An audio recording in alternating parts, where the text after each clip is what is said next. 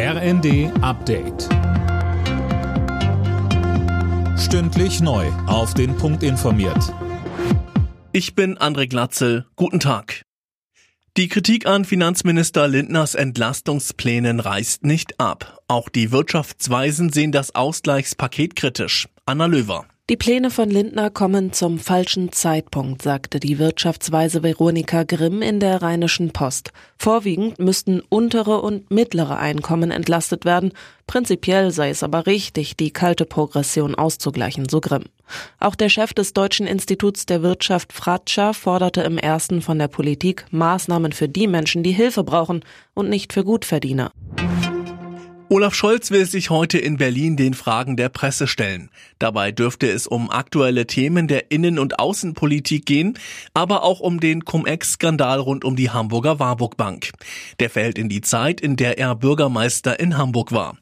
SPD-Chef Klingbeil erwartet allerdings nicht, dass der Steuerskandal für den Kanzler noch zur Bedrohung wird. Er sagte im ZDF, dieser ganze Komplex ist ja im Grundsatz seit längerem bekannt. Es ist äh, vieles schon diskutiert worden. Es ist vieles grundlegend vor der Bundestagswahl überprüft worden. Ich bin mir sicher, es hat keinen politischen Einfluss gegeben. Und das wird auch die Aussage des Bundeskanzlers vom Untersuchungsausschuss zeigen. Seit heute dürfen die EU-Staaten keine Kohle mehr aus Russland importieren. Um Mitternacht ist das entsprechende Embargo in Kraft getreten. Damit soll die russische Wirtschaft weiter geschwächt werden. In Europa werden dagegen kaum negative Folgen erwartet, denn auch wenn der Verbrauch wieder steigt, weil viel Gas durch Kohle ersetzt werden muss, es gibt genug Lieferanten, auf die man ausweichen kann.